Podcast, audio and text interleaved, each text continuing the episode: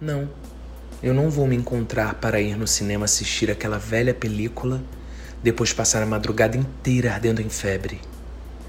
Não, eu não vou me encontrar para engolir com Coca-Cola aquele milho estourado cheio de variações da mesma estrutura. Não, eu não vou me encontrar para assistir aquele sempre mesmo protagonista morto, no final a máscara de homem, pai de família mais íntegro do mundo, presidente de associação. A pipoca salgada é sempre melhor para fechar a mandíbula. Fere muito mais rápido nossa frágil mucosa, isto se não mordermos em falso a parede crua e espessa das bochechas, num Big Bob adicional de creme com fritas.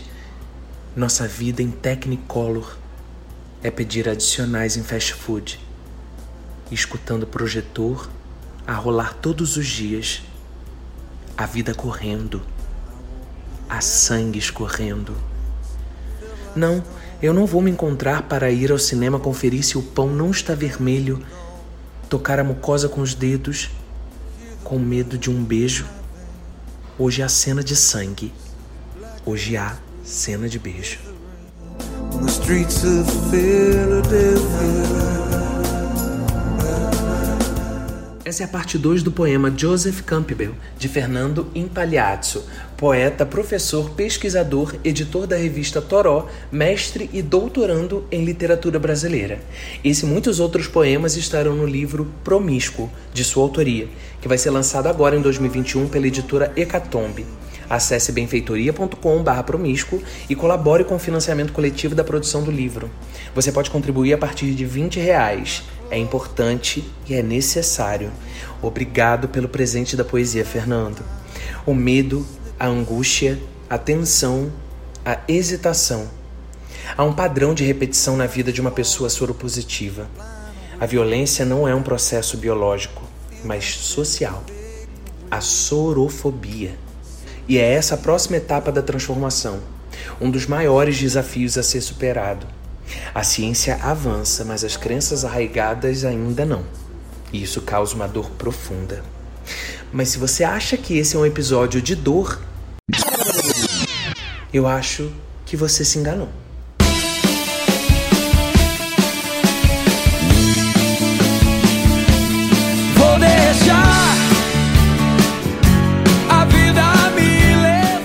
Gente veio falar de vida a gente veio numa tour de esclarecimento, de informação, de quebra desses paradigmas que estigmatizam a vivência e a existência das pessoas soropositivas. Chega, 2020, não dá mais. Dia 1 de dezembro é o Dia Mundial de Combate à AIDS, uma data em que o mundo inteiro se volta para essa causa para conscientizar sobre o HIV e a AIDS. A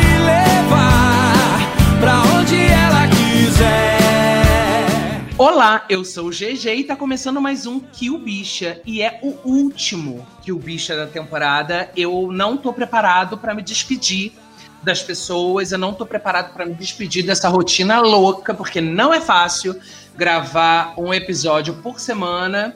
É tenso e, e eu tô muito apaixonado por, por, por essa rotina louca desde junho.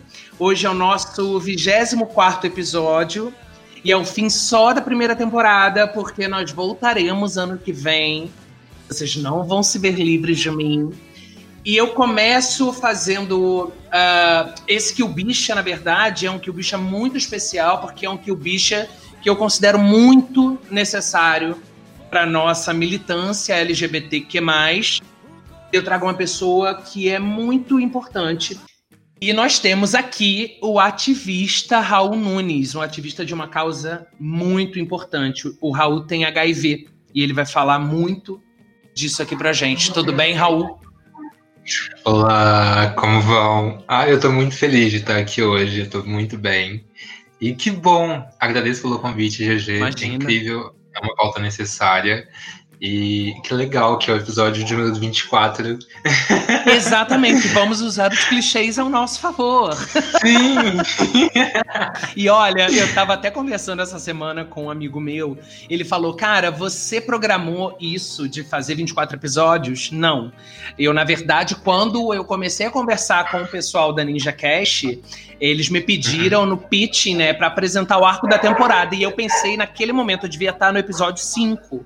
E eu falei, tá, é, como é que eu vou terminar? Aí eu pensei nisso, vou fazer 24 episódios e calhou de ser no final de novembro, que era quando a gente programou para fechar essa temporada. Então foi uma bela coincidência e a gente usa os clichês ao nosso favor, não é mesmo? Sim, é porque estamos num país de maricas. É Exatamente. É Mas me fala de você, da tua vida, do seu trabalho importantíssimo.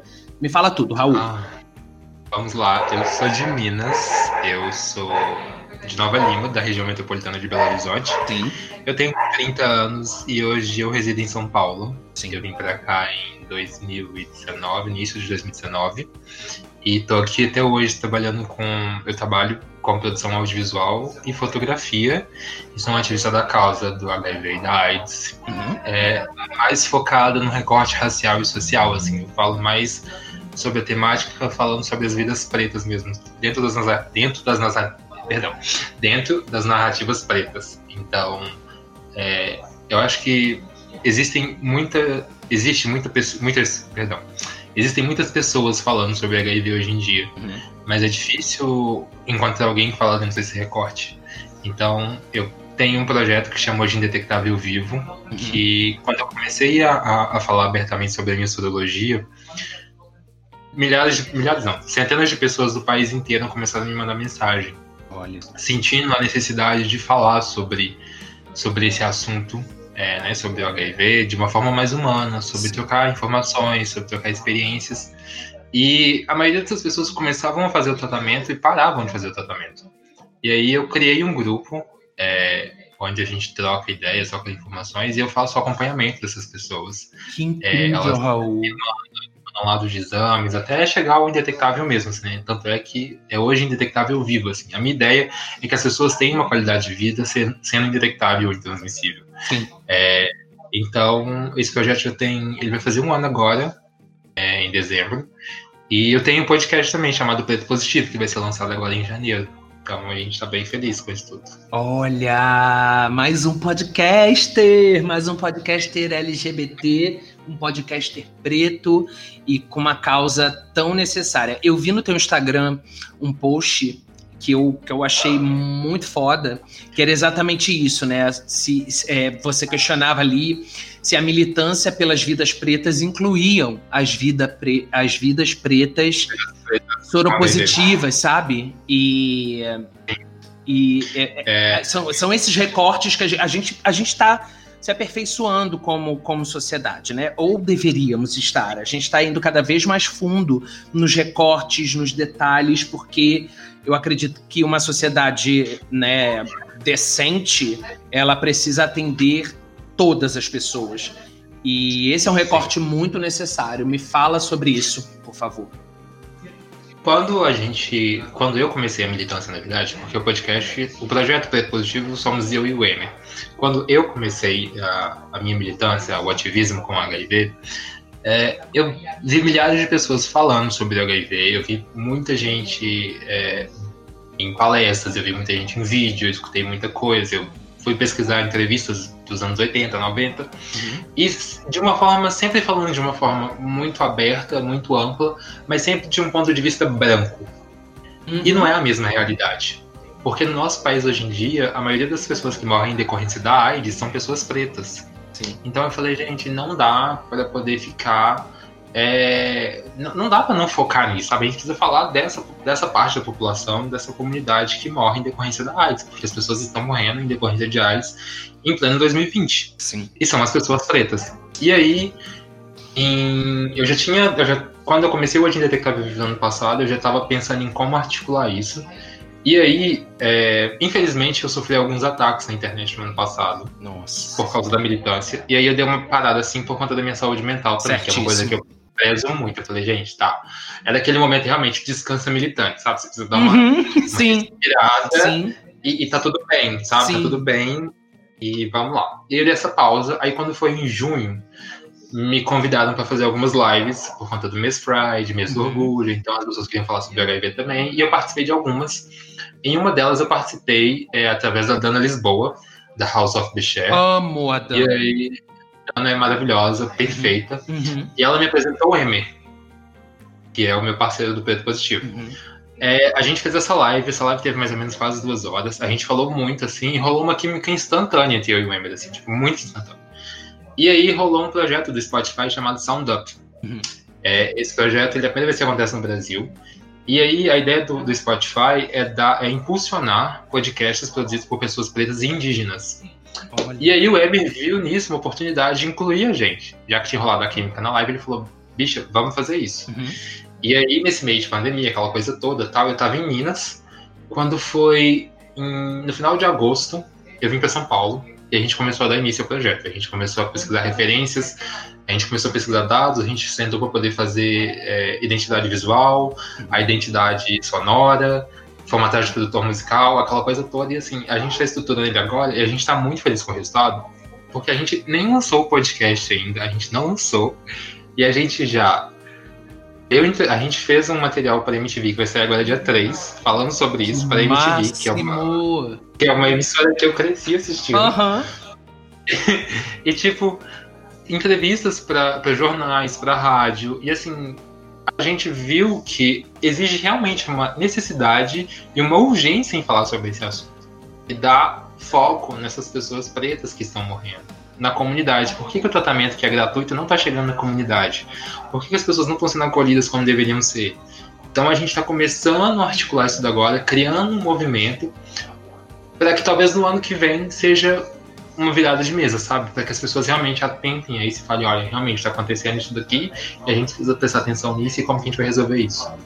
E aí que a gente está começando a articular tudo isso. Raul, é, vamos começar do começo, porque muita gente que, que ouve a gente, é, por mais que o assunto HIV AIDS é, ele permeia muito as nossas questões na comunidade LGBTQ+, é, ainda tem muita desinformação, né? especialmente num Brasil que a gente está vivendo hoje. É, começa me contando qual a diferença entre HIV, HIV e AIDS. Vamos lá. O HIV é uma IST. Ele é uma infecção sexualmente transmissível. O HIV nada mais é do que o vírus. Uhum. É, ele pode ser controlado, ele é controlado né, com tratamento antirretroviral. E aí a AIDS ela já é uma síndrome, ela é uma doença. Então a AIDS é aquela que já agride seu organismo de uma certa forma e que abre espaço para é, pra que doenças. É, fugiu o termo. Oportunistas, né? Oportun- Exatamente, oportunistas. Elas é, façam que desenvolvam tipo uma tuberculose mais agressiva, uma pneumonia. E aí seu sistema imunológico ele fica muito fraco. E é esse é isso é o que a AIDS faz. Ela causa um estrago no seu sistema imunológico, dizendo assim. Então, assim, Acaba sim, se eu não controlo, eu tenho vírus e não controlo ele com o tratamento antirretroviral, ele desenvolve essa síndrome e aí fica muito mais complicado. É isso? Exatamente, exatamente isso aí. E aí a gente vê hoje, é, é, quando a gente né, se dedica a estudar, por favor, pessoas que nos ouvem, estudem, estudem as ISTs, porque tudo que a gente conhece, a gente entende, tudo que a gente entende, a gente não conceitua sem saber, sabe? E, enfim, é, quando, quando a gente faz o tratamento bonitinho com os antirretrovirais, a gente fica indetectável, certo, Raul? Indetectável, que é igual a intransmissível. Isso que eu ia te perguntar. Como é essa questão do indetectável? É, a gente não pode dizer que, que, que é 100%, porque, né, é, é muito complicado. 99,9. Perfeito, perfeito. Não é sempre, mas é 99,9. Perfeito. Porque quando a gente se torna indetectável ou intransmissível, é porque a nossa carga viral está praticamente igual a zero. Uhum. Então não existe vírus no seu organismo, Sim, entendeu? sim. E aí, E aí. vai, vai, fala, fala. Não, não, e aí, pode falar, pode falar. Eu quero saber como é como é viver com HIV no Brasil de 2020. Ah, oh my god. Pois é. Vamos lá. eu, eu descobri, eu recebi meu diagnóstico, na verdade, em 2016. Uhum. É, de lá para cá foi muito difícil para mim, assim. Porque eu tô de uma cidade pequena, onde em menos de um mês todo mundo já tava sabendo. E assim, é difícil quando te tiram do armário. Uhum. Quando você sai, é, uma, é, a mesma coisa quando você quer se assumir gay. Você tem o seu tempo, claro. sabe? Você não quer ser tirado daquele armário, você tem o seu tempo. E com o HIV pra mim foi a mesma coisa. Eu queria ter o meu tempo de, de me preparar psicologicamente para lidar com tudo isso. Enfim, é, eu, eu, fui tirado do armário de certa forma e eu perdi meu emprego na época por conta do preconceito. É, eu vou colocar máscaras bem grande. Eu perdi amigos por conta do preconceito. Uhum. É, familiares que começaram a me tratar de uma forma diferente. Então, assim, acarretou um monte de coisas. Foram várias questões é, sociais, familiares, pessoais, que até eu entender como lidar, como lidar com isso tudo foi um processo desgastante. Porque, de fato, para mim, o HIV, ele, em relação ao meu físico, em relação ao meu organismo, ele não me causa nenhum problema. Uhum. Mas o meu psicológico, nossa, só a minha psicóloga sabe como eu lido com isso hoje em dia. Porque existe uma, uma questão hoje em dia para mim que pesa, assim, para mim, falando hoje em dia, a questão da sociedade, eu entendo que o preconceito é resultado da falta de informação. Uhum. Então, assim, é, eu tento educá-los. Eu não vou ignorar, eu não vou é, tratar com, a, com indiferença ou vou ser grosseiro de certa forma. Eu tento educar as pessoas. É, quando as pessoas me tratam hoje de certa forma preconceituosa, eu interrompo ela e educo ela. Uhum. Acho que isso é o certo. Acho que esse é meu papel também enquanto ativista, sabe? Educar as pessoas, educar uma geração que está crescendo agora. E lidar com isso hoje para mim, eu, eu, penso em algumas questões, por exemplo, uma coisa que muito me sufoca hoje em dia, digamos assim, é a questão de relacionamentos. Uhum. É, de 2016 para cá eu tive apenas um namoro só e os outros relacionamentos que eu tive que eu achei que poderia dar em namoro foram interrompidos porque eu contei para a pessoa que eu era soro positivo, ou a pessoa descobriu através do meu Instagram, é, e aí as pessoas se afastam. E aí isso aí gera. é um tabu, Raul. Muito, muito. As pessoas não querem imagens associadas, sabe? É, as pessoas não querem é, ser o namorado daquela pessoa que tem HIV, e ainda mais, namorado daquele ativista do HIV. Uhum. Porque tá na linha de frente é maravilhoso, todo mundo te aplaude. Nossa, lindo, perfeito. Mas tá do seu lado, amor, nossa, a pessoa tem que ter muito peito. De verdade, eu falo assim porque é, é uma questão que eu passo hoje dentro de, de relacionamentos que eu fico pensando como lidar com isso sem expor tanto a outra pessoa, sabe? Uhum. Porque a outra pessoa, ela tem a vida dela, ela tem, sabe? Eu sou ativista, eu tô na linha de frente. Mas sem também comprometer a integridade do que você, do, do teu ativismo, sim. né? Porque sim, sim. É, é, é, eu imagino, eu, né, que, que seja uma linha ali muito tênue entre você também se anular pelo outro, ao mesmo tempo respeitar também a intimidade e a individualidade Sim. do outro. E é muito doido porque é, esses detalhes, tudo isso que você falou, de, desde quando você recebeu o diagnóstico, tudo que te aconteceu, é, em termos de trabalho, em termos da, da, da sua cidade, em termos de relacionamento, são coisas que não estão nas estatísticas e só quem, só, só quem vive sabe. E aí você, que é uma pessoa preta, que já tem uma série de nuances nessa, nessa Uh, Essa questão racial. A questão racial, perfeito. Você ainda tem que lidar com isso. É muita coisa, né, Raul? Esse, esse, esse final de ano, é, quando eu e a minha gente sentou pra falar do preto positivo, eu fiquei com muito medo, assim. Porque tava dando tudo muito certo e as coisas acontecendo de uma forma muito rápida. Uhum. A MTV foi uma coisa assim que eu falei, putz, sabe? Uhum. É, a gente está falando de uma emissora de televisão, a gente está falando de uma exposição nacional. Uhum. Como que eu vou lidar com isso? Assim? E eu tenho a sorte, a sorte, assim, eu falo, não sei, não vou nem falar que é sorte, é bênção mesmo. Pela mãe que eu tenho. É, a minha mãe foi a primeira pessoa da família. Ela, na verdade, quando eu peguei o diagnóstico, a minha mãe, ela foi a primeira pessoa a saber. Porque quando eu descobri, eu não fui para casa, mas eu tava passando mal no dia, e ela sabia. E aí ela me mandou mensagem perguntando o que estava acontecendo. Aí eu só falei, a única coisa que eu falei com ela foi, mãe, é, não tem cura. Ela falou, eu já imagino que seja, eu estou com você. Ai, que lindo! Isso para mim, assim, sabe, sabe quando aqui, o chão que tinha o chão que tinha aberto no meu pé, debaixo dos meus pés, quando eu recebi o diagnóstico, se reestruturou quando ela falou isso, porque para mim nada se compara ao amor de mãe, assim, incondicional, Sim. e eu sabia que se eu, se eu tenho minha mãe do lado para qualquer coisa, eu, eu posso fazer qualquer coisa, e enfim, ela tá sempre me apoiando. E aí quando rolou essa questão da MTV, eu falei, mãe, é, essa questão da exposição, porque hoje em Detectável Vivo é um projeto que eu acolho as pessoas de uma forma mais discreta, diria eu, sabe? Eu não, uhum. eu não tenho essa intenção de ser um influencer do HIV, digamos assim, uhum. sabe?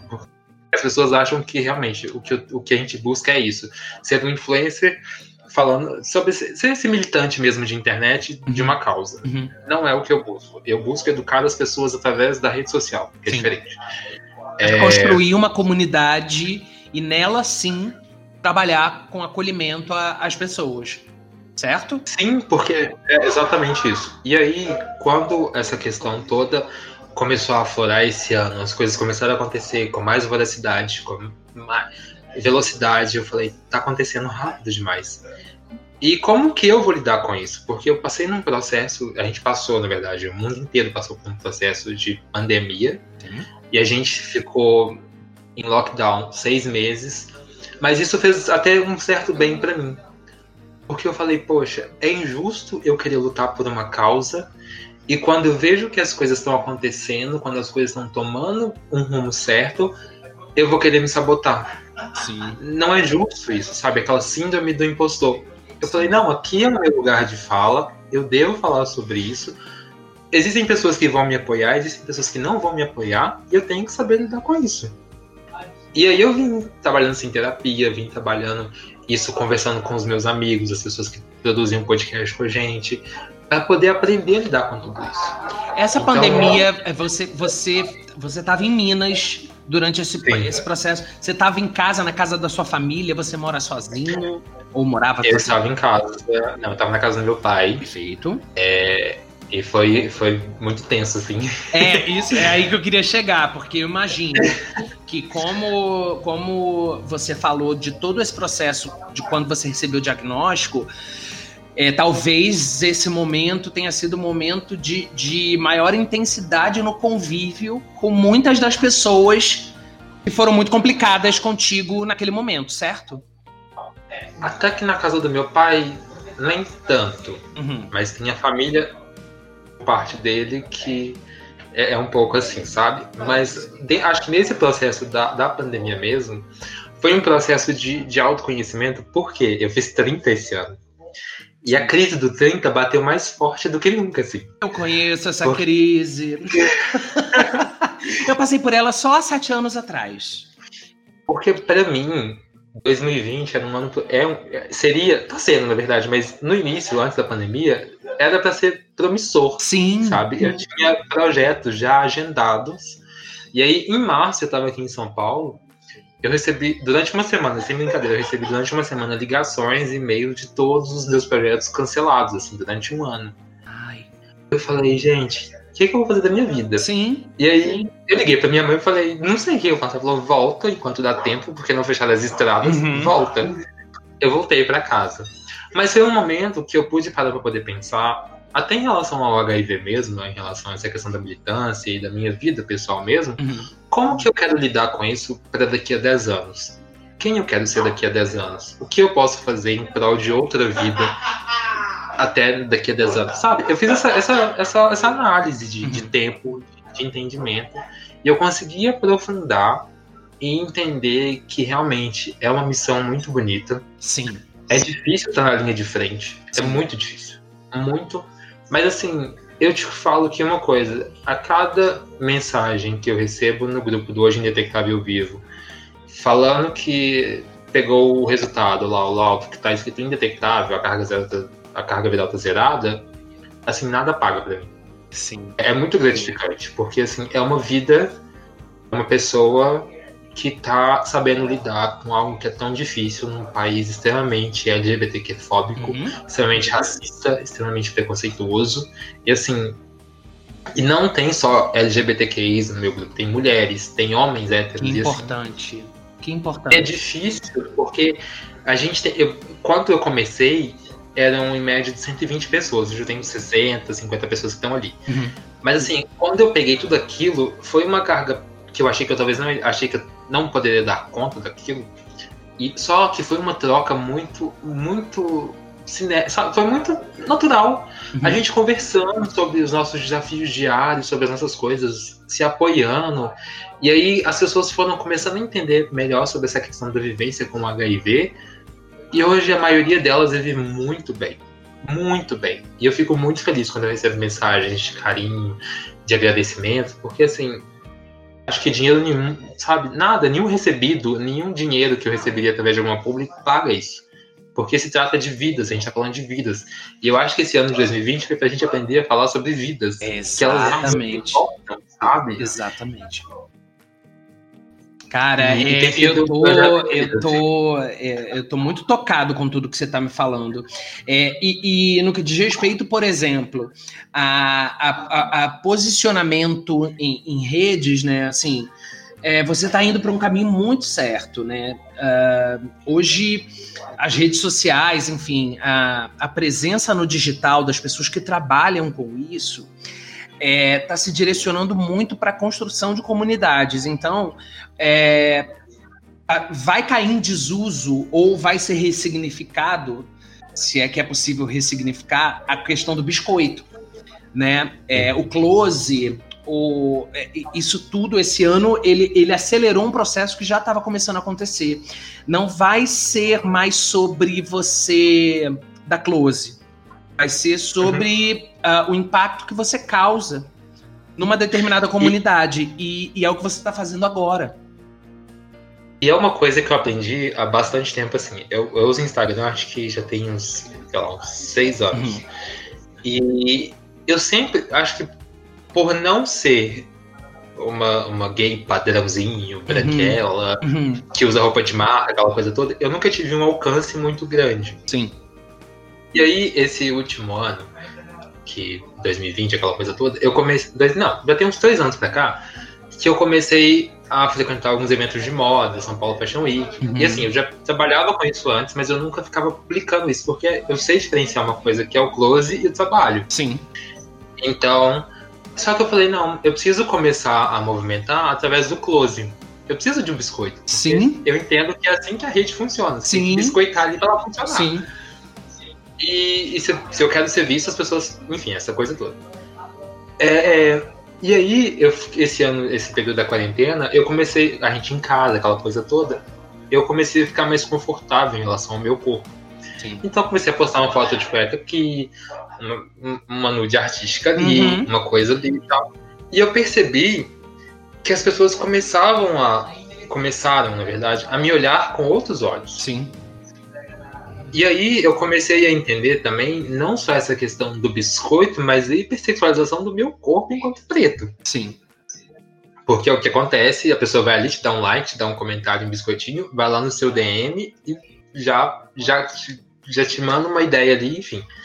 E eu falei, poxa, gente, eu preciso entender como eu vou trabalhar essa questão quando a gente começou. Isso aí eu já coloquei já dentro do preto positivo. Como a gente vai trabalhar uma estética, uma identidade visual que vai chamar a atenção para um assunto importante sem precisar biscoitar. Uhum. Porque é uma causa, a gente está falando de uma causa, né, de, de um ativismo. Eu não vou colocar ali um, um biscoito meu, uma foto minha de cueca para poder falar sobre HIV. Acho sim. que para mim não faz muito sentido. Sim, sim. E aí, como eu vou chamar a atenção das pessoas criando uma arte, criando, é, gerando, colocando ali frases de impacto, algumas fotos legais, e aí foi que eu vim para São Paulo e sentei com o diretor de arte, que é o Oscar. A gente conversou durante uma semana até achar um layout legal, uma identidade bacana, que fosse é, leve, que chamasse a atenção das pessoas de alguma forma e que fosse colorida. Eu não queria passar nada é, ligado a sangue vermelho, Perfeito. nada sendo agressivo demais. Eu queria cores, porque a, a ideia que a gente tem do HIV é sempre aquilo que foi muito pregado pela mídia desde os anos 80, aquela imagem esquelética, aquela coisa agressiva, aquela coisa que te faz pensar como se fosse já fosse a morte já. Uhum.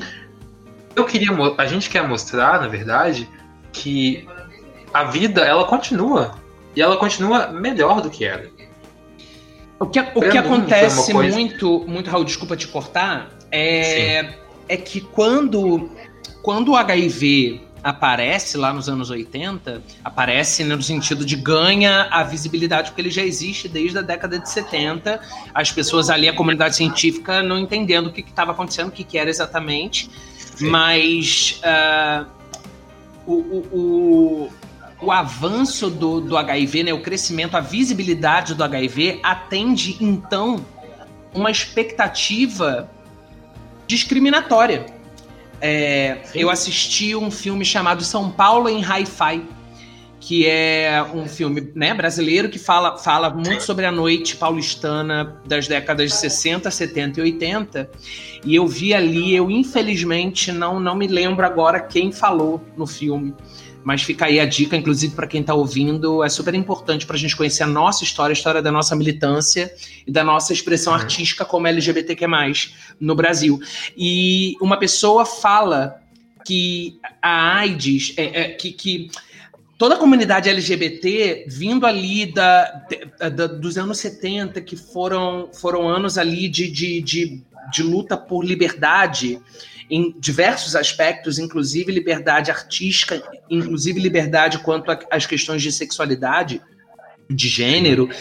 É, então, os, os artistas LGBTQ+, eles começaram a ser vistos de uma maneira extremamente glamurosa, extremamente cult para aquele tempo, uhum. e estava numa caminhada muito interessante para que a gente conseguisse quebrar vários estereótipos né, que, que a sociedade uh, mantinha, né? E Sim. o HIV veio e deu uma banda em todo esse processo, porque aí virou o câncer gay no primeiro momento. A praga. A praga, né? E aí é, é, uh, reforçou aquela toda aquela ideia absurda, tosca de que a homossexualidade tinha a ver com com uh, com depravação, com, com coisas né, é, é que naquele momento, para aquela sociedade, para o Brasil colonialista desde sempre, para um, um, Brasil elitista desde sempre, uh, uhum. hipócrita desde sempre, porque tudo que. Tudo é, que eles nos acusam, eles fazem, e pior. Sim. Né? Uhum. Então, uh, o HIV ele, ele foi um, uma bomba nesse, nesse, nesse movimento que estava super bonito para a comunidade. Então, tudo que a gente colhe até hoje, e aí por isso que foi muito importante eu te perguntar é, a tua resposta quando eu te perguntei se ainda era um tabu em 2020, porque é, é, é, todo, todo esse estigma do HIV no Brasil e no mundo, ele foi, ele foi reforçado por uma questão que não tem a ver efetivamente com a doença, né? É, é, com, com, com o contágio, com o vírus. É, é uma do, é, é praticamente uma doença social. Tô errado, Raul? É uma patologia social. Não, é uma patologia social. Isso, assim, é uma coisa. Eu fico arrepiado só de falar, gente. Uhum. Porque eu fico lembrando. Eu, quando você joga no YouTube, entrevista AIDS anos 80 Sim. ou anos 90. Sim aparece um monte de matéria sensacionalista. Um Sim. monte, mas um monte. E aí eu fiz questão de assistir uma por uma, porque eu queria entender. Eu não vivi aquela época, então, mas eu preciso, eu preciso entender. Sim. Quando eu falo de algum tema, eu preciso entender sobre o que eu tô falando. Sim. E aí, é, quando eu comecei a assistir, eu comecei a me sentir muito mal, assim. Uhum. Porque a mídia pregou de uma forma cruel. Mas assim, foi cruel a forma que eles pregaram. E assim, é tudo em prol do sensacionalismo, Sim. que ainda existe até hoje, Sim. infelizmente. Existem pessoas que se dizem jornalistas e pregam coisas na, na mídia que não faz necess... É, enfim, sem necessidade. Mas naquela época, e estudando isso daquela época, eu fiquei pensando, gente, de fato foi o que você falou, a gente estava chegando, é, a, na, verdade, abrindo um caminho uhum. através desses artistas que estavam no hype, né, que mostravam que a, a homossexualidade não, nunca foi e nunca vai ser uma doença ou um problema, enfim. É, e, e aí vem o HIV e traz esse estereótipo de ser uma praga, de ser uma doença gay. E aí relaciona-se com a religião. Sim. E aí vem a, a hipocrisia, vem o machismo. Tudo aquilo vem... atendeu uma série de demandas de, de, de, de, de luta de classes, de, de elitismo. O HIV ele atendeu uma série de demandas e, e, de fato, que você falou brilhantemente, a mídia, ela, mais uma vez, né? foi um canal ali de, de proliferação dessa, desse desserviço, dessa desinformação. Acho que nem, não só a mídia, enquanto, é, e quando, é, perdão, não só a mídia, mas a religião também. Ah, sim. A religião, ela tem no Brasil uma forte é, influência na, no estilo de vida das pessoas. Uhum. E na época a religião interferiu muito nisso. Inclusive, na época, a religião pediu para que as pessoas não usassem preservativos. Uhum. E isso é um crime social. E coincidência ou não, na época em que o HIV é, é, ele, ele apareceu para todo mundo, né, como de fato um, um problema, uma questão de saúde, de saúde pública, é, uhum. concomitantemente surgia e crescia a Igreja Universal do Reino de Deus. Sim. Né? Então... E aí você pega isso em paralelo, a gente tem resquícios hoje de, de preconceito, de estigma, de tabu até hoje. Sim. Eu fico pensando, é, hoje a gente vivendo dentro de uma pandemia, eu fico pensando se há, há, quase 40 anos atrás as pessoas tivessem tratado a AIDS e o HIV de forma diferente, será que hoje a gente estaria enfrentando essa pandemia com mais de, sei lá, não sei quantos milhões de mortes pelo país afora, pelo mundo afora? Pois é. Pois é. Sabe? Porque é uma questão de saúde pública, assim. Sim. E eu não julgo só essa questão de, de de, de, de, disseminar informação através da mídia, mas também das pessoas buscarem informação. Existe, existe também essa falta de interesse. Ah, sim. Não é só. Sim, sabe, imagina. Eu, eu, sempre, eu sempre falo que a gente está crescendo numa. Eu sou dos anos 90, então eu passei. Eu estudei usando Barça, e hoje em dia, meu sobrinho, ele estuda qualquer coisa pelo telefone. Sim. Através de um clique. Sim.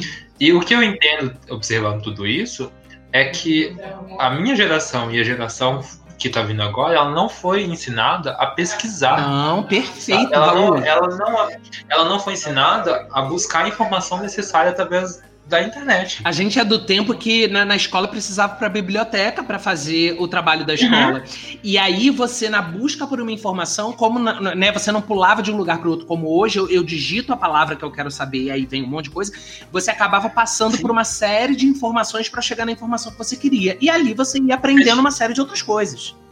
Você tinha que ler ali uhum. o livro, página por página, até você achar informação Sim. bonitinha para poder sacar e copiar. E aí você tinha que transcrever pro trabalho ainda. Então aquilo ali ficava na sua cabeça. Fica na sua cabeça, né? É um aprendizado, de fato. Hoje em dia você vai no Google, você busca uma pesquisa, você tem praticamente um trabalho pronto na mão. Exatamente.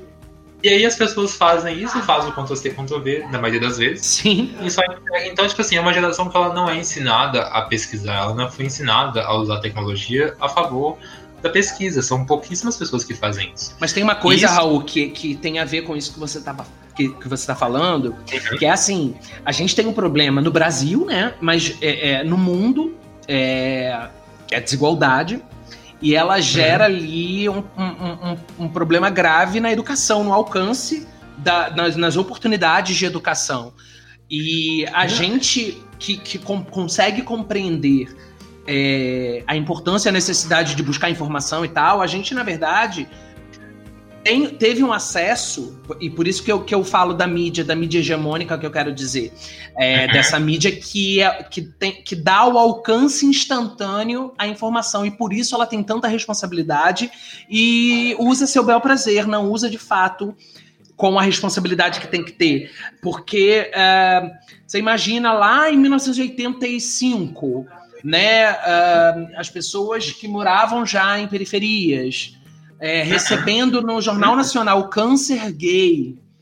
É... A gente não precisa nem voltar lá em 1895. É verdade, verdade. A gente hoje, a gente, eu, a gente né, produzindo o podcast Positivo, a gente vê que dentro da comunidade uhum. da periferia, muitas das vezes não chega informação nem através da própria televisão. Sim. Sabe? E aí a gente entende que existe de fato essa falta de, de, assim, né, de informação, de educação, dentro das escolas também, Sim. porque nem todo mundo tem acesso a uma, a uma educação de qualidade. Sim. E aí, Essa pandemia, então, escancarou isso, né? Todo esse processo de educação Não, isso... à distância, enfim.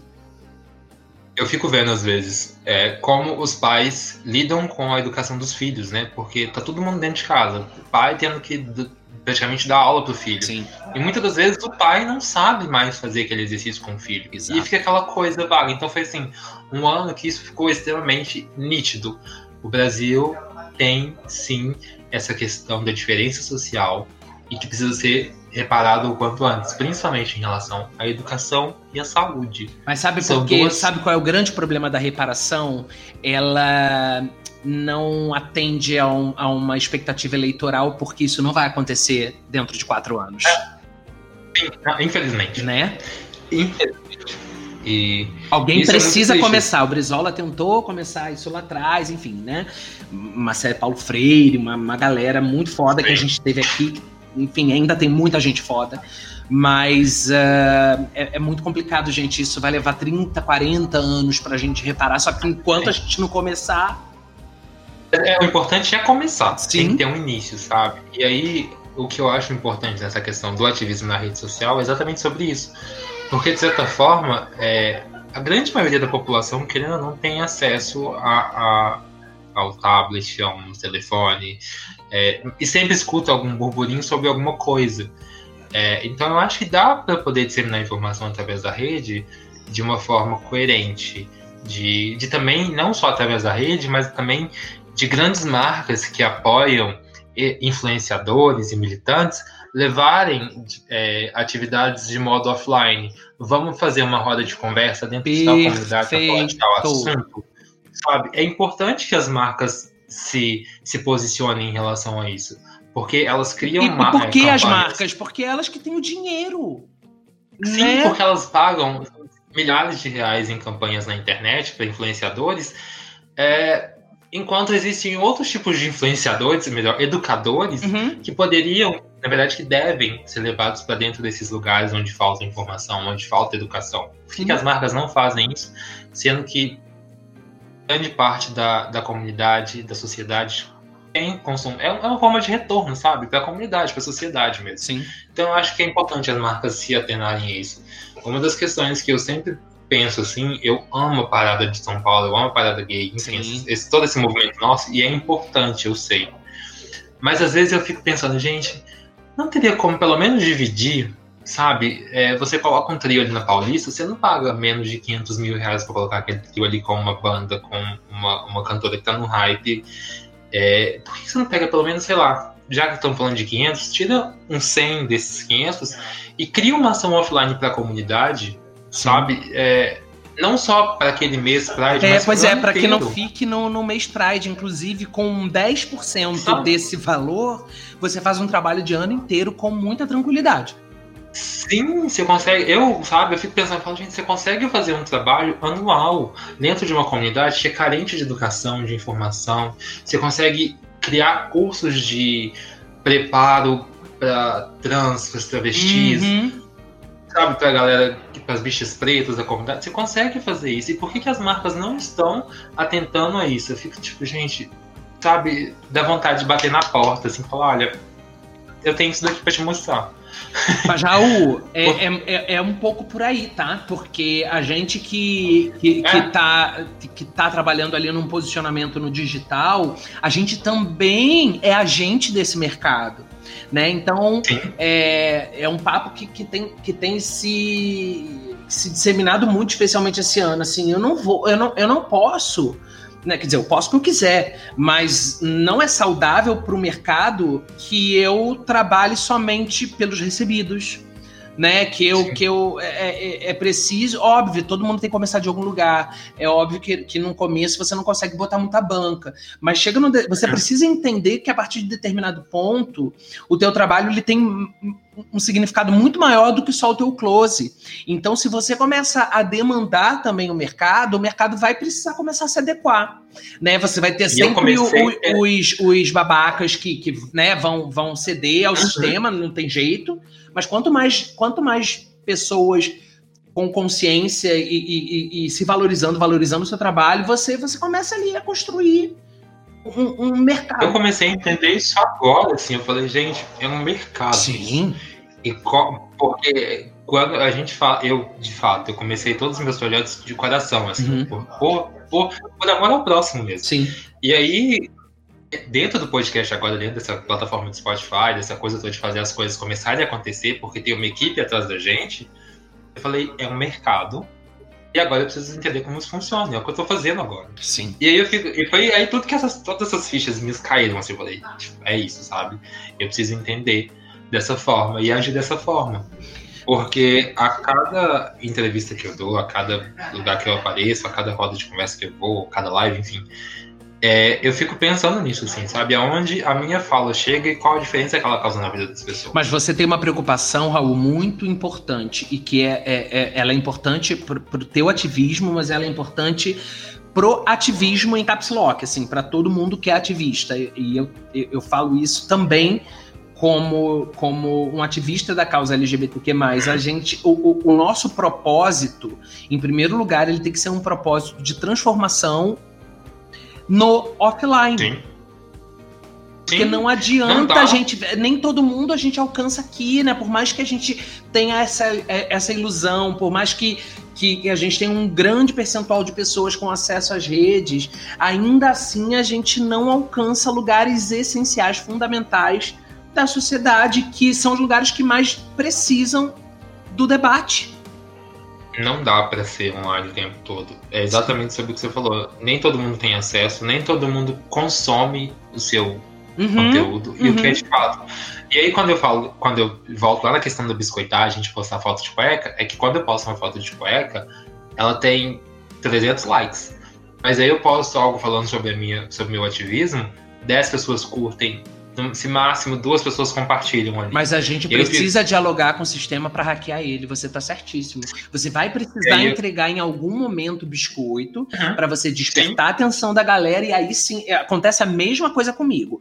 Eu posto uma foto com um carão, com alguma coisa, bomba, bomba, bomba. Eu é. posto alguma coisa do que o bicha, flopa, flopa, flopa.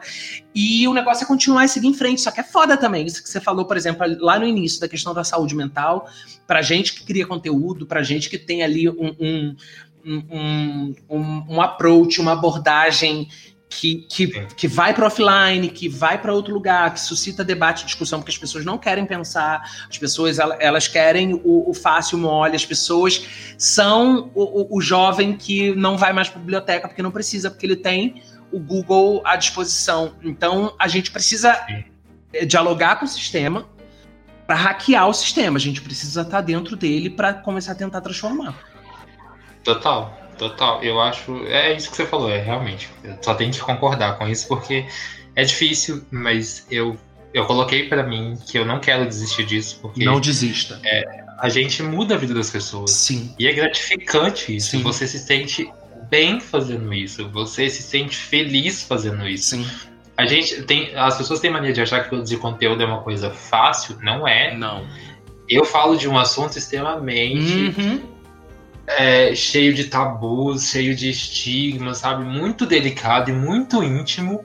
E aí falar sobre isso de uma forma aberta, eu preciso ter um preparo psicológico para isso, para lidar com tudo que vem Sim. após cada publicação minha. E eu preciso me preparar do que eu vou falar, porque eu vou compartilhar com as pessoas. Eu não posso falar qualquer merda em relação ao HIV, Sim. sabe? E não é fácil, porque você tem que estudar mesmo, assim. Eu tenho que ler, eu tenho que ir a fundo, sabe? Dados, eu tenho que pesquisar sobre o que aconteceu, o que acontece, o que vai acontecer ainda, tem que ficar atento a tudo isso. As pessoas acham que é simplesmente um texto que eu vou ali, escrevo ali e falar. Não, gente, tem todo um embasamento por trás disso. Não é Sim. é uma coisa rasa, sabe? Mas é sobre isso, assim. É difícil no país que a gente vive hoje falar sobre HIV. É, Raul, eu gostaria muito que você me dissesse, e dissesse para quem tá ouvindo a gente, duas coisas, né? Como é que tá o Brasil eh, no que diz respeito a, a, ao tratamento do, do, do, HIV e da AIDS uh, em termos de mundo, né? É, é como é que a gente está posicionado. Eu sei que a gente tem uma das melhores políticas de, de tratamento de HIV, de saúde pública, né, no mundo. E, uhum. e aí eu queria muito que você, se você tiver esses dados, claro, você fizesse uma comparação com os Estados Unidos e com África, né? Que, que, que a África, especialmente, é um continente onde uh, o HIV ele ele está ali muito estabelecido, gravemente estabelecido. E a segunda pergunta é qual uh, o que significa a ameaça Bolsonaro a tudo isso que a gente conquistou? Certo. É, acho que primeiro a gente precisa ressaltar que no Brasil hoje existem cerca de 900 mil pessoas vivendo com HIV em tratamento. Uhum. É, e 135 mil pessoas vivem com HIV hoje em dia e não sabem. É, dentre elas, a maioria mulheres, isso pela falta de testagem, tá? Uhum. É, em relação aos outros países, eu acredito que a, a nível África, a gente está bem distante pela política de tratamento que a gente tem, mas a gente poderia estar em um outro lugar, sabe?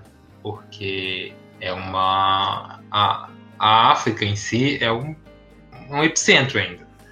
Então a gente pode falar que o Brasil, em relação ao ranking, assim, ele, ele tá distante, mas uhum. poderia estar mais distante. Eu não vou saber números agora para te falar, mas sim. ele poderia estar mais distante.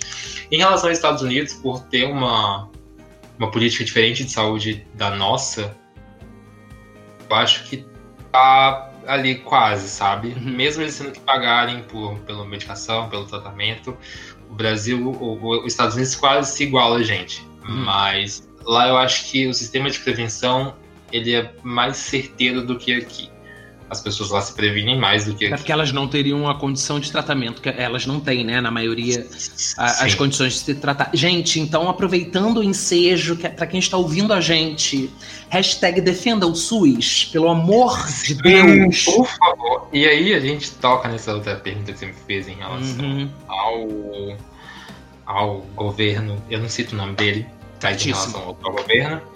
É, eu vejo como uma grande ameaça, assim. Ele já ele começou a movimentar algumas coisas em relação ao HIV no ano passado uhum. e desfez algumas pastas, ele mexeu algumas coisas e pera, vou responder essa pergunta de novo, tá? Tá bom.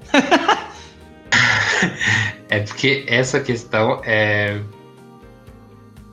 enfim, em relação ao Bolsonaro, em relação ao governo atual, uhum. né, o presidente, é, quando ele diz que uma pessoa que vive com HIV é uma despesa, isso dá a entender que ele pretende é, acabar com, com essa questão da, dessa saúde pública que a gente tem, né, desse tratamento gratuito que a gente tem no país hoje. Eu vejo como ameaça às vezes. Eu tenho medo, às vezes, de um dia acordar e abrir o meu, meu telefone e ver que ele cortou o tratamento, que é uhum. gratuito.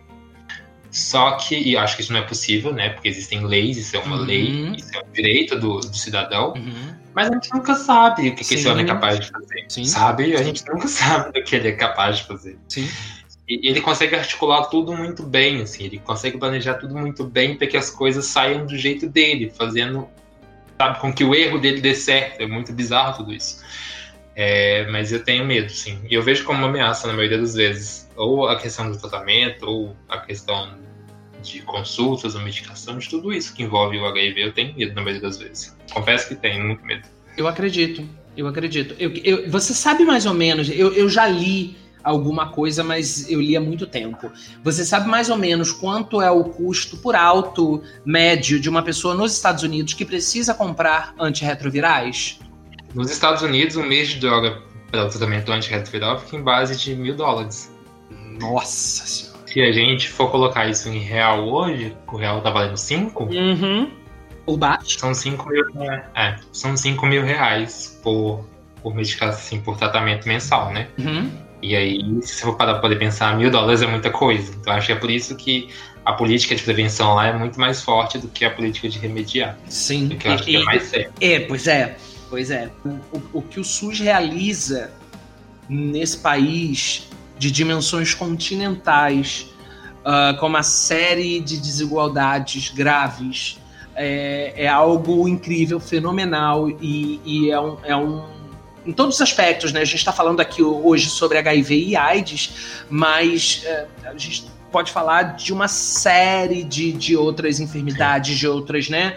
Doenças crônicas. Então, por favor, defendam o SUS, defendam o SUS, independentemente de você, todo mundo precisa do SUS, mesmo você que paga o seu plano de saúde caríssimo, porque você é elite ou pseudo-elite, em algum momento você precisa do SUS, assim, mesmo, porque tem coisas que que não, não acontecem na, na rede privada, que só acontecem no SUS. Então, não, para além de defender o SUS, usem o SUS. Usem, os exatamente. Testes, os testes de IST são gratuitos, ele faz parte de um pacote de prevenção. A gente está falando da sua saúde, meu amor. Então, assim, usem o SUS. Busquem uma unidade básica de saúde, um CTA e façam uma testagem completa. É importante que isso aconteça. Então vamos lá, mulheres. Uh que são, como o Raul falou, a maioria né, das cerca de 135 mil pessoas que vivem com HIV e não sabem, mulheres, por favor, se testem. É, é importante a gente compreender que por mais que haja ali uma confiança com o cônjuge, né, e eu falo mulheres porque elas são maioria, mas eu falo também dos homens em relação às suas mulheres, é, por favor, se testem, tá? Assim, é, é, é importante mais do que confiar ou desconfiar, são, são questões muito, muito pequenas, assim, o, o primordial tem que ser a sua saúde, né, é, é, é, quanto antes Eu você... acho que... Só pode, pode concluir. Não, fala, Raul, por favor. Não, é só, além de se testarem, se previnam. Existem, uhum. a questão do preservativo, a gente fala muito preservativo, mas assim, é de fato, ele não é só para segurar a barriga, não é só em relação à gravidez. A gente está ali falando de inúmeras ISTs, como a sífilis, que é uma doença extremamente silenciosa que pode chegar ao sistema nervoso e matar. A gente está falando de uma doença que mata, sabe? E aí, isso não só para as mulheres, mas para os homens também, sabe? Sim. Ter um relacionamento conjugal é você trazer isso para dentro da sua casa para uma pessoa que você desamar então, assim, é começar a pensar dessa forma, pensar de fato em relação à prevenção como um, um, um autocuidado para o relacionamento, tá? É, é, é, se importar com o próximo, é se importar com o seu parceiro, é se importar de fato com a vida que você se relaciona. Assim. É, eu, eu, eu, quero aproveitar o ensejo para pular para um, um para uma comparação aqui que para a gente colaborar com a desconstrução desses tabus. É, e que eu acho que é importante não só para nossa comunidade, mas para quem eventualmente não é da nossa comunidade que está aqui ouvindo, entender, desconstruir esse tabu, porque em 2020 não cabe mais. É, Raul, quem vive com mais restrições, uma pessoa com HIV ou uma pessoa com diabetes? Com diabetes, sem dúvida. Uhum. Sem dúvida. Eu falo isso porque o marido da minha mãe, ele é diabético. E aí, uhum. eu, numa conversa com a minha mãe, a gente tava comparando isso, assim, sabe? Uhum. Eu, eu, de fato, eu não, eu, na verdade, eu não tenho nenhuma restrição. O médico nunca me proibiu de fazer nada, assim. Ele me alertou que eu deveria maneirar e que eu deveria me preocupar com a minha saúde, que é o que todo ser humano deve fazer. Sim. Então eu comecei a me preocupar em relação à minha alimentação, em relação às minhas horas de descanso, meu sono, é, em uhum. relação ao consumo de bebida alcoólica, drogas eu não uso. É, eu fumava, eu parei. Então, assim, eu comecei a me preocupar mais com a minha saúde, porque não adianta eu tomar um antirretroviral e não me alimentar direito, não dormir direito, beber todo final de semana até passar mal, é, usar drogas, enfim, tudo isso que a gente está cansado de saber que não é, não faz bem pro nosso organismo. Então, assim, eu só. Inclusive, me... gente, não, não, não, não. É tudo isso que o Raul falou de preocupações que, né, básicas, eu, eu boto bem entre aspas, porque né, é, é, é as vivências são diversas, são diferentes, mas uh, se preocupar com alimentação, com horas de sono, como exercício físico, você não precisa pagar uma academia para fazer exercício físico. Isso tem a ver com a tua saúde física e com a tua saúde mental. Uma caminhada que você faz, uma meditação uhum. que você faz no uma seu Uma subida que você sobe de, de escada e não de elevador, gente. É, já é algo que faz uma diferença assim enorme na sua vida, na né? sua rotina diária, assim, é muito. Eu, eu, quando eu recebi o diagnóstico, eu trabalhava em shopping. Então, assim, a minha alimentação era péssima, meus hábitos Sim. eram péssimos, assim, porque eu já trabalhava numa região mega hype, assim, do shopping. No final de semana já ia pra balada, e ia na balada, tipo, na quarta-feira, numa quinta-feira. E aí, quando eu recebi, aí eu tive uma conversa muito séria com o médico na época, ele falou, olha, se você não mudar o seu estilo de vida, não adianta você precisa começar a ponderar as coisas, a colocar. É a sua vida que tá em jogo. E ele, ele, ele, fala, ele disse para mim, não só porque você hoje vive com HIV, mas é uma questão de saúde de fato, uma coisa. É, são cuidados básicos que você precisa ter. E, e, faz toda a diferença. E ele te alertou isso porque vocês estavam, né, conversando ali sobre, sobre um, um, uma situação pontual da, de você Sim. receber um diagnóstico mas assim, isso. Já com base na minha vivência, já sabe? Tipo, isso. Como eu já vivia. Ele Mas falou, isso tinha que ser uma, um, uma preocupação de todo mundo, Sim. em qualquer vivência, sobre qualquer uh, diagnóstico ou não.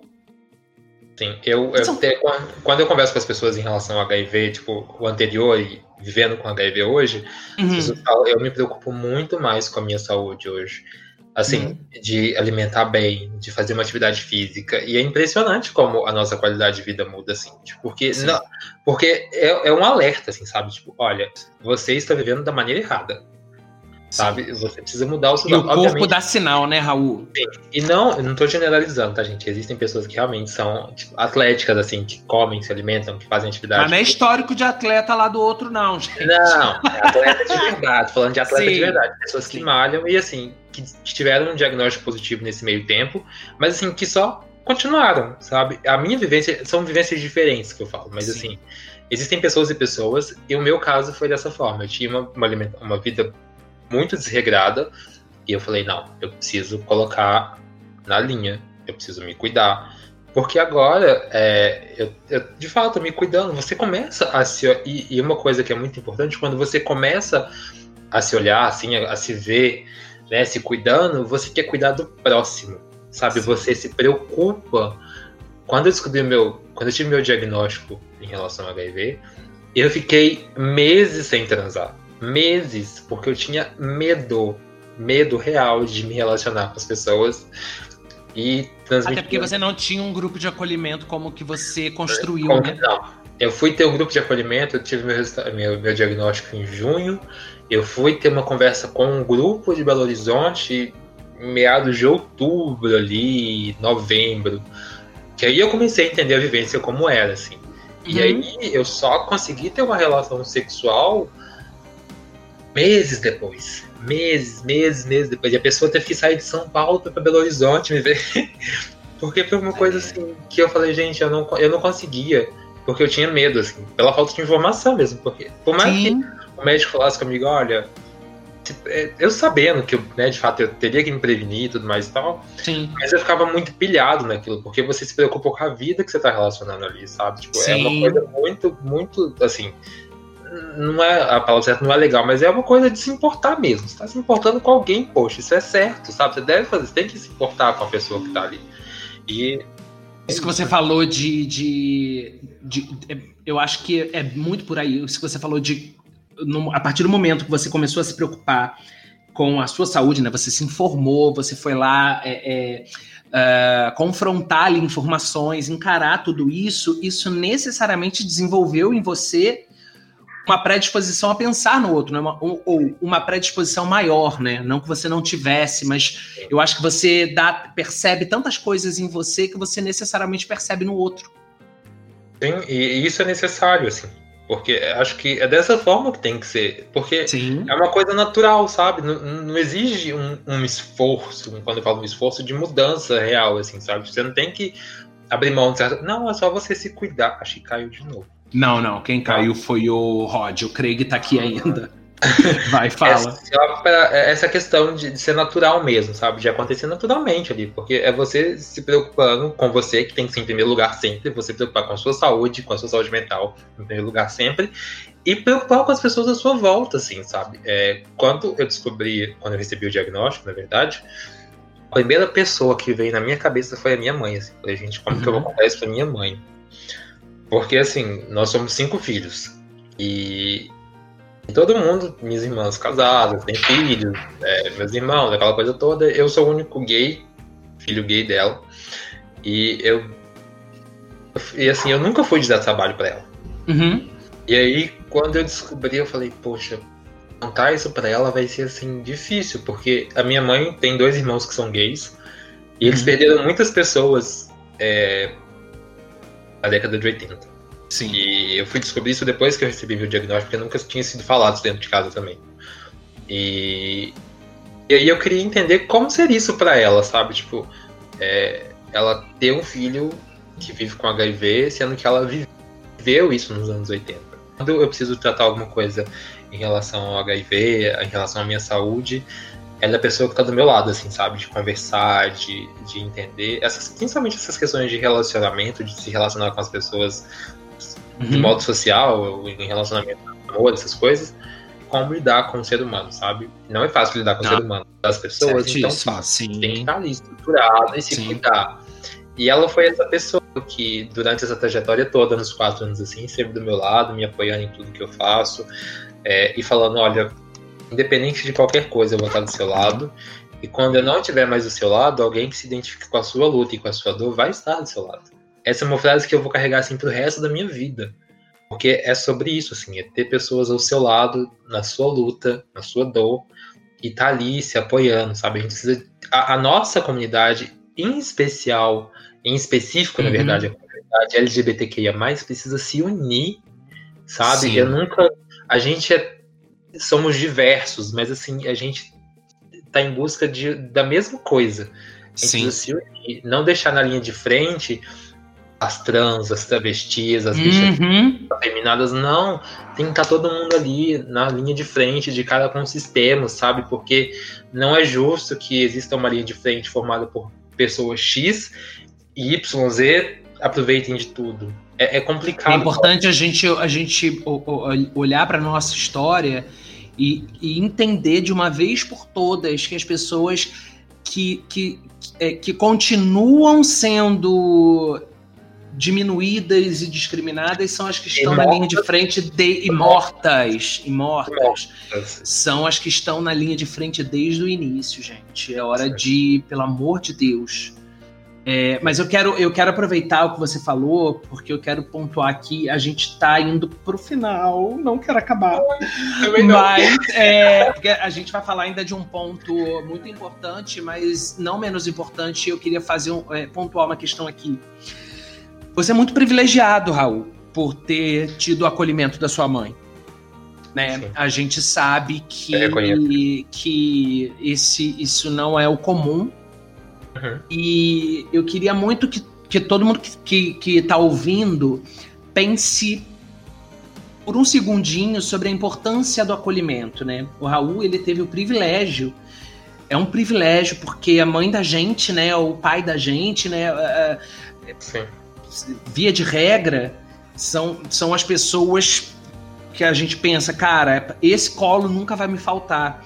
E muitas vezes, muitos de nós LGBTQ+, sabemos que por desinformação, por uma série de questões, são às vezes os colos mais fundamentais os que faltam. É, e aí a gente então percebe a importância de ser acolhido, né, no momento complicado da nossa vida, é, o quanto é importante a gente ter um colo, um braço para abraçar, né? Alguém para falar vai ficar tudo bem, ou pelo menos alguém para falar eu tô contigo.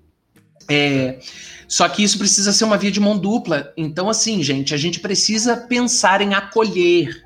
A gente vive um momento de cultura de cancelamento, de ódio, uhum. de uma série de questões uh, primitivas, porque a gente, em muitos aspectos, está tá, tá, tá andando para trás e a gente precisa falar e pensar sobre acolhimento, que importante, Raul, você compartilhar com a gente essa, esse ponto da, da tua história sobre, sobre o acolhimento da, da sua mãe. E aí a gente percebe, né?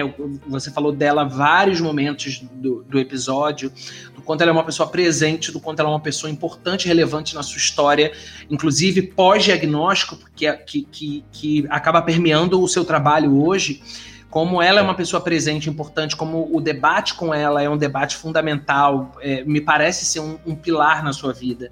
E aí, como, como eu queria que todo mundo que, tá, que, que ouvindo pensasse sobre a importância de acolher.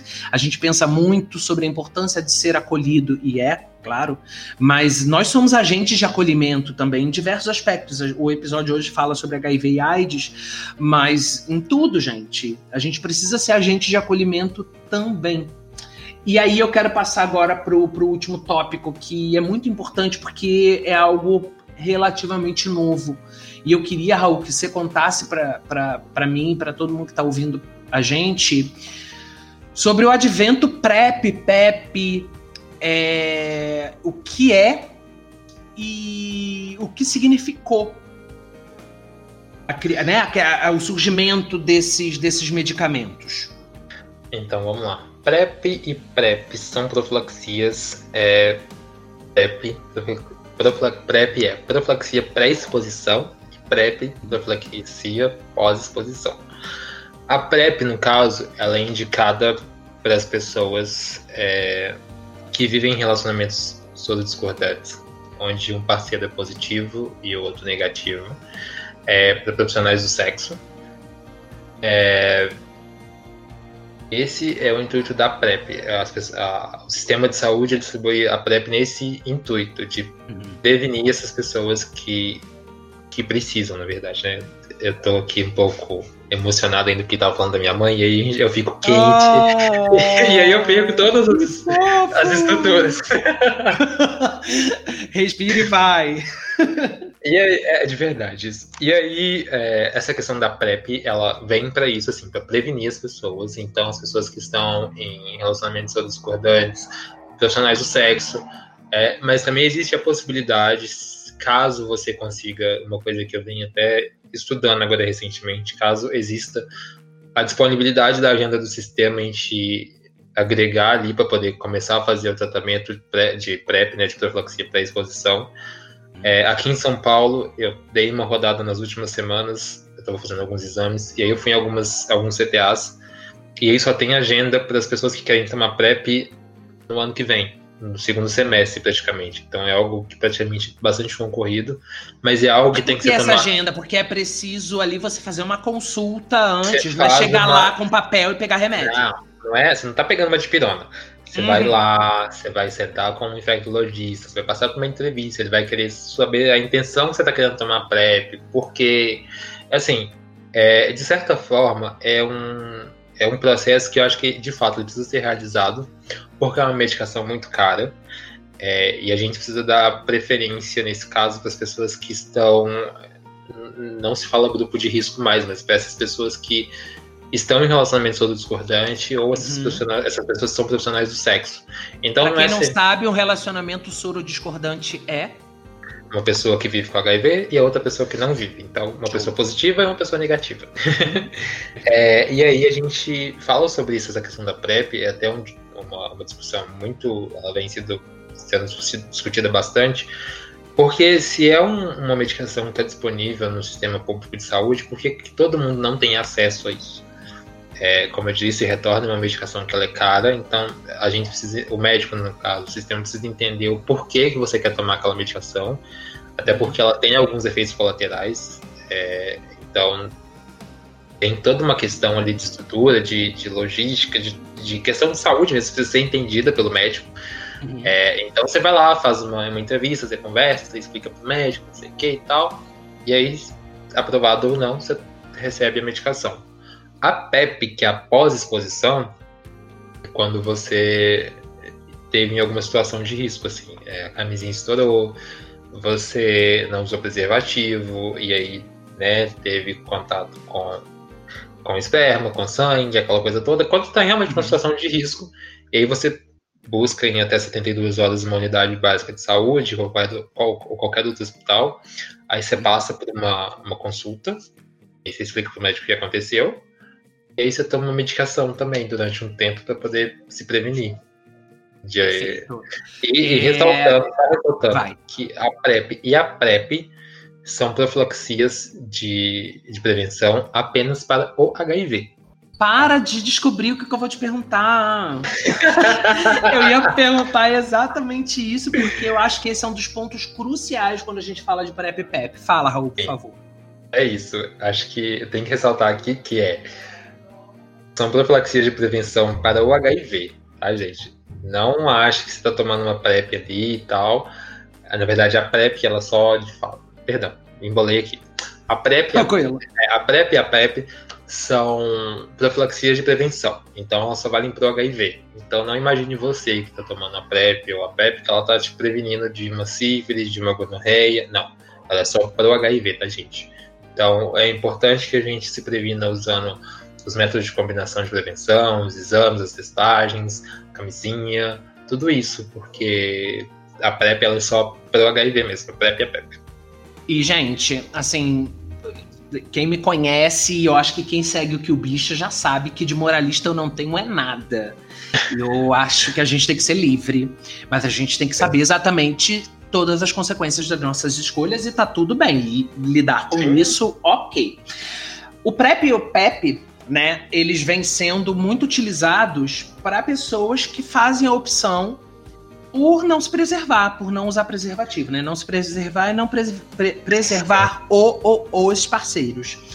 E é muito importante o que o Raul traz aqui pra gente de informação sobre a questão logística da produção e da aquisição desses remédios. Ah, uma dúvida que eu tenho, Raul, tem mesmo. É, o Brasil já produz ou a gente ainda compra os medicamentos retro, antirretrovirais, PrEP e PEP? Compramos de fora tudo. A gente, a gente não produz nada aqui ainda. Não, ainda não. Nem na Fiocruz, até, Butantan. Até, até, onde eu sei, não. São todos de ah, fora. Tá, eu não, eu imaginava que fosse isso mesmo, mas eu, eu, eu, queria confirmar. Então, gente, eu acho que né, isso é ainda mais importante. É, as, existem pessoas que estão condicionadas a precisar dessas medicações. E aí eu queria que só que você refletisse sobre o seu comportamento sexual. Mais uma vez, pelo amor de Deus, gente. Eu, eu acho que a gente tem que fazer o que a gente quiser da nossa vida, desde que a gente, né, saiba lá que, que tudo, né, tudo que a gente faz leva a algum lugar e tá tudo bem lidar com isso, ok. Mas uh, usar meramente para o lazer, quando você tem ali um, né, uma série de pessoas uh, precisando e isso gera um custo para um sistema de saúde tão ameaçado como que a gente está vivendo nesse momento.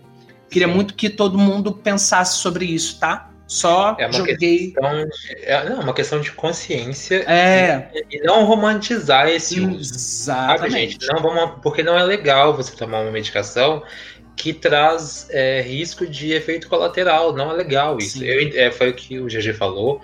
A gente é livre para fazer o que a gente quiser, uhum. sabe? Mas arque com as consequências. Só Sim. que a gente precisa entender também, sabe? Tudo isso e que isso é um sistema. A gente está falando de um sistema, não é uma coisa que, por estar sendo distribuído de graça, tem aos montes e que é Sim. barato. Não é barato a medicação, tá? É, pela até onde eu sei, o GG perguntou se a gente compra, a gente compra ainda de fora. A Fiocruz, eu sei que ela fez alguns estudos, ela está firmando algumas parcerias para começar a produzir no país, assim. Mas ainda não tem data de previsão para que isso aconteça. E aí, gente, vocês lembram lá no meio do episódio que o, o Raul trouxe pra gente ali os valores médios de custo do tratamento antirretroviral nos Estados Unidos, né? Muitas das farmacêuticas são norte-americanas, é. então provavelmente é, é, os Estados Unidos é, devem ser uma grande fonte do, do, do, das medicações que a gente adquire, que a gente compra. E aí é óbvio que o preço ele vai ser diferente para uma aquisição pessoal e para uma aquisição em lote, em massa, mas assim, já dá para ver que não é barato.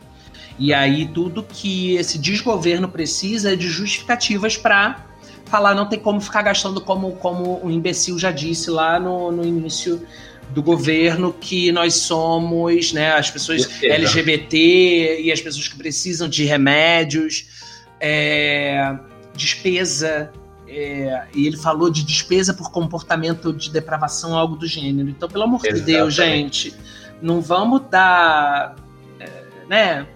É. Vamos fazer o que a gente vamos quiser. Vamos falar da Pelo gente. amor vamos... de Deus, eles já sem motivo falam. Ah, eu, hein? Não, não somos obrigados. É, é isso. É... Ai, cara, Raul, a gente precisa terminar porque realmente as pessoas não vão aguentar cinco horas de episódio, mas ah. eu ficaria cinco horas conversando. Assim, eu fico muito feliz de, de encerrar um, um arco de temporada com um, um, um episódio que ele presta um serviço. Eu, eu, eu, é exatamente muito do que a gente falou em todo esse papo que a gente teve, sobre quanto é importante para a gente que trabalha no digital trazer para o offline, para o quanto é importante, para além do biscoito, a gente suscitar debate, é, causar reflexão. E dia 1 de dezembro é o Dia Mundial de Luta contra a AIDS, né, contra o HIV e AIDS. E é quando o mundo inteiro uh, para para refletir sobre, sobre a vivência de tanta gente. É, e aí a gente ainda tem mas eu não, eu não sei exatamente quando essa data foi instituída, mas uh, eu sei que tem muito tempo. E Sim. ainda assim a gente ainda tem tanta desinformação, a gente ainda tem tanto uh, preconceito, a gente ainda tem tanto de serviço, então eu fico, primeiro, Raul, muito lisonjeado com, com a tua presença, com a tua participação, com tudo que você trouxe de, de, de informação e de enriquecimento, não só na questão técnica, porque, mal ou bem, para quem se interessa, você dá um Google e você tem uma série de informações técnicas. Uhum. Mas nada como alguém compartilhar sua vivência. Aquilo que eu falei lá no início, né? Aquilo que não tá na. aquelas coisas que não estão nas estatísticas. É, e foi muito lindo ouvir a tua história com a tua mãe. Então, eu... eu queria que você falasse agora alguma coisa. só, só colocando mais uma informação aqui, o 1 de dezembro ele foi instituído em 1991. É, então aí já são quase 20 anos de, de luta. 30? 30. 20, 30? É. É 30, Vai fazer gente. 30 ano que vem. É, eu fiz 30 esse ano, é. Perdão. É, são 30 anos de luta. E, enfim, é uma luta diária. Não é fácil. Mas a gente encontra acolhimento onde a gente menos espera, na maioria das vezes. É, eu fico muito feliz de poder compartilhar minha história aqui, compartilhá-la mais uma vez. Eu acho que você me fez chorar, Raul. Ah. Mas deixa quieta essa parte aí. Graças a Deus, podcast não trabalha com imagem, porque eu sou uma pessoa muito emocionada. Eu é... só queria é. deixar mais um convite, posso, antes de finalizar. F. Eu quero já que a gente está falando de redes e de forma online, eu quero deixar aqui o convite para você que está me escutando. É procurar o arroba Preto Positivo no Instagram. É o meu podcast. Junto com o M, a gente traz narrativas pretas sobre HIV e AIDS. O podcast ele vai ser lançado no final de janeiro. É, são dez, a primeira temporada tem 10 episódios que já estão sendo gravados. E eu vou deixar aqui um, um spoiler de duas coisas que vão acontecer ano que vem, que eu ainda não falei. Quero. Quero. É... Tem um documentário vindo aí, é, feito para pessoas pretas que vivem com HIV. Na verdade, feito por pessoas pretas que vivem com HIV, para pessoas pretas. A gente está levando o preto positivo para um documentário, para falar sobre essas narrativas. É, não, então, é, é, é necessário. Eu tô meio, meio emocionado real aqui. É necessário muita coragem para né, para você usar algo, se expor, né? Ah, em nome em nome de uma causa maior do que você. E mas tá vendo? É, é sobre só. isso. Olha só tudo que que tá vindo, que tá acontecendo pela tua coragem eu sou muito grato a isso, assim, porque quando eu perdi meu emprego por conta do preconceito, é, eu fiquei sem. Por mais que eu tenha uma formação, eu fiquei sem saber o que eu ia fazer. É, procurei empregos em outras empresas e na maioria das vezes, na verdade, em todas as vezes que eu disse que eu era soro positivo e que eu larguei uma empresa e processei essa empresa por conta de uma questão de preconceito, eu nunca consegui a vaga, independente do quão bom meu currículo é. E hoje eu me dedico ao audiovisual com todo o meu coração, assim. Eu me dedico mesmo em tudo que eu faço. E ver a minha história tomando esse rumo, sabe, criando esse formato de filme, de documentário, onde eu posso educar uma geração, a geração dos uhum. meus primos, a geração dos meus primos mais novos, uhum. uma, algo que vai ficar de uma certa forma durante um bom tempo aí para as pessoas verem, assistirem e compartilharem. Nada é mais importante para mim. Sabe, eu fico muito feliz por ter tido essa coragem de compartilhar minha história. Sim. Por ter mudado a vida das pessoas é, através da minha história, porque eu sei que independente da sua história, da minha história, da história de quem está ouvindo, a gente gera um impacto na vida de outras pessoas. E as pessoas mudam por conta da nossa história, porque elas se reconhecem através da gente. Isso é importante demais, assim. Eu tô toda arrepiada aqui, com vontade de chorar, com a na garganta. Eu estou aqui em frangalhos, tá? Raul, onde é, que, onde é que a galera te encontra, além do arroba preto positivo, que é o teu podcast e é, e é todo, toda uma gama de projetos, né? Mas uhum. o Raul Nunes, onde as pessoas encontram? É, o Raul Nunes está no Facebook, arroba, arroba tá lá, Raul Nunes, você joga lá, mas o meu Nunes é Raul, o Nunes é N-U-N-N-E-S. Então. Dois você, N's, gente. Isso, você me encontra no Facebook assim, no Instagram, arroba Raul Nunes, com dois N's. No Twitter tá Raul Nunes N, mas o Twitter é uma coisa que eu quase não uso, tá, gente?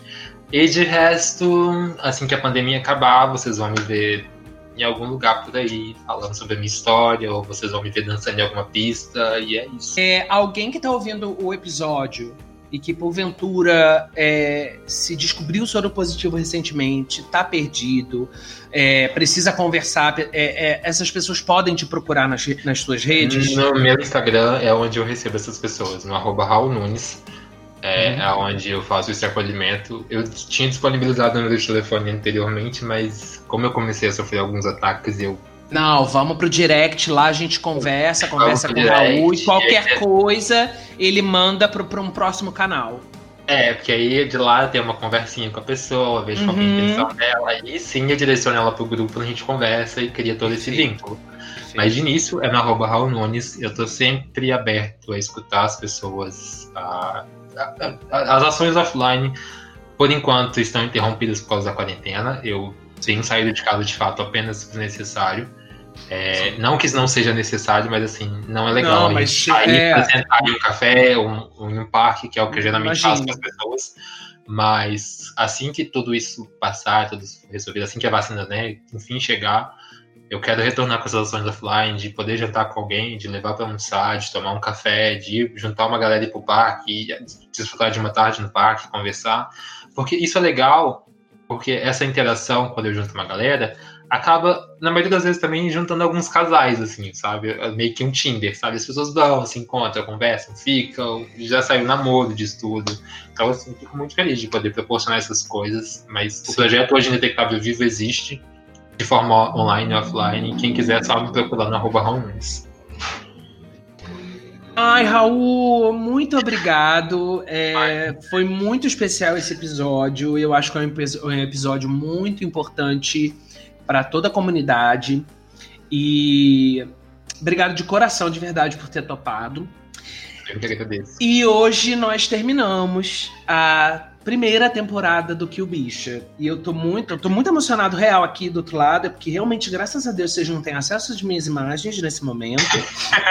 mas. é, mas. Uh, eu comecei o, o Kill Bicha em junho desse ano. Uhum. E ele. Uh, o que o bicha, ele para mim, ele é um grito de liberdade. É, o que o bicha vem no momento onde eu, eu descubro né, uma depressão profunda. Eu comecei a me medicar e eu me medico até hoje. E, e eu sou artista desde antes de ser qualquer outra coisa na vida. E essa foi uma forma possível de me expressar, né? Uma forma possível agora, nesse momento da minha vida, uma forma possível esse ano, que é um ano de pandemia. E lá pelo quinto episódio eu tive a oportunidade de encontrar a Ninja Cast, que é o selo de podcasts da mídia Ninja.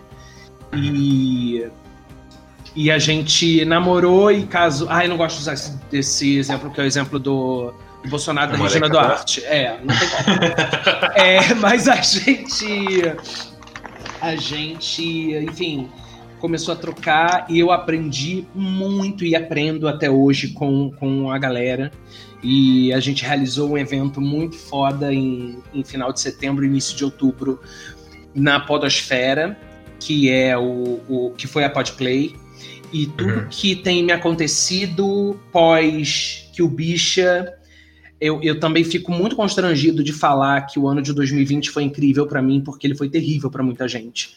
Mas uh, eu também preciso dizer para vocês que no meio dessa neblina toda existem alguns feixes de luz. Um beijo, gente. Ai, que lindo, gente! Acabamos. pera, pera, pera, não vai ainda. Não sem antes eu dizer muito obrigado por cada play, cada minuto dedicado ao o bicha. Lá em junho, quando eu comecei, eu não imaginei que eu ia chegar até aqui e eu nunca imaginei que tudo que rolou nessa caminhada poderia rolar. Quero agradecer todo mundo, todo mundo da minha vida, todo mundo da Podosfera. Quero agradecer ao meu povo da Ninja Cash que viveu e vive esse sonho comigo. O coletivo sempre vai ser mais poderoso que o individual, eu sempre digo isso. E na Ninja Cash, a rede de podcasts da mídia ninja, isso é como um mantra pra gente. Quem diria o que o bicha me trouxe pra mídia ninja, meu amor. Mas vocês não vão se ver livres de mim tão fácil assim, não. Antes da segunda temporada, vem aí. E eu amo falar vem aí. Bicha Killer. Um doczinho contando todo o processo de realização do que o Bicha desde a ideia até esse último episódio. Onde, quando, como? Me acompanha lá no arroba Killbicha no Instagram ou no arroba BichaKill no Twitter ou acompanhe essa bicha assassina no arroba GG underline real oficial em todas as redes. No primeiro episódio desse podcast, eu começo dizendo que essa é a história de um garoto. Ele não queria crescer. Mas eu termino esse 24 episódio, eu termino a primeira temporada de Kill Bicha, um podcast queer, dizendo que o garoto cresceu e virou podcaster. Obrigado por terem vindo até aqui até ano que vem. Um beijo!